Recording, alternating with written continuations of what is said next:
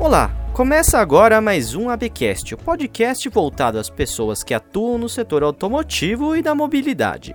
Sejam muito bem-vindos e muito bem-vindas. Eu sou o Vitor Matsubara, editor de Branded Content da Automotive Business. Hoje, com o oferecimento da Fiat, nós vamos falar como foi 2021 para a marca italiana. Além de celebrar 45 anos de atividades no Brasil, a Fiat reassumiu a liderança de vendas no país. A gente vai comentar sobre os lançamentos que levaram a empresa de volta ao topo, como o Pulse, o primeiro subcompacto da Fiat que foi desenvolvido no Brasil.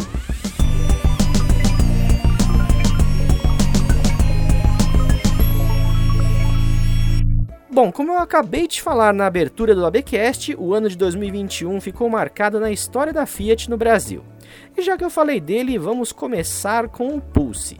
Ele fez a sua estreia em grande estilo durante a final do Big Brother Brasil 21 e chegou às ruas brasileiras no fim do ano passado.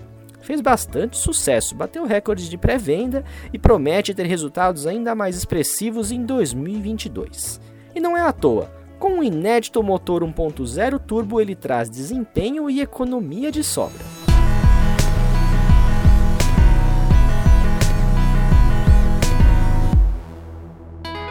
Mas o Pulse foi só uma das novidades lançadas pela Fiat em 2021.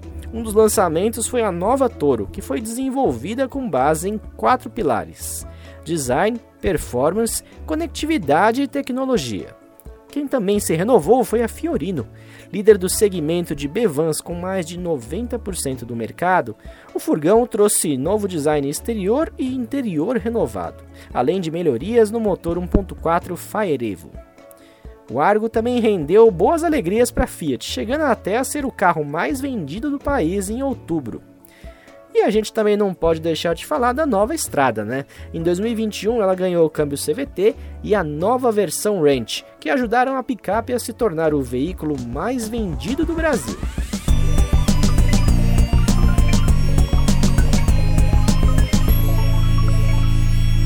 Todos esses lançamentos, a Fiat fechou 2021 com 431 mil veículos vendidos.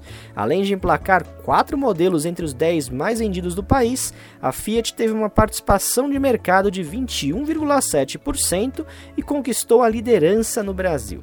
E esse ano já começou bem para Stellantis, já que todas as marcas do grupo cresceram em janeiro, sendo que a Fiat liderou as vendas na Argentina e no Brasil. Aqui, a Fiat fechou o primeiro mês do ano com 23,3 mil unidades vendidas, conquistando quase 20% do mercado brasileiro.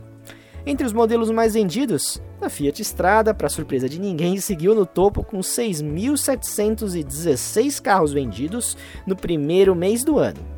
E a picape Toro também teve bons resultados, vendendo 3,3 mil unidades em janeiro. É, pelo visto, parece que 2022 vai ser mais um ano cheio de alegrias para Fiat.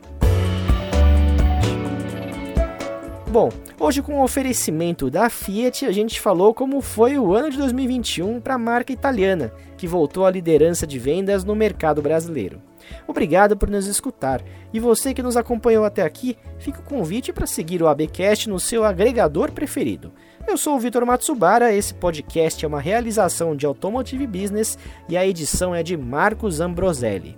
Até a próxima!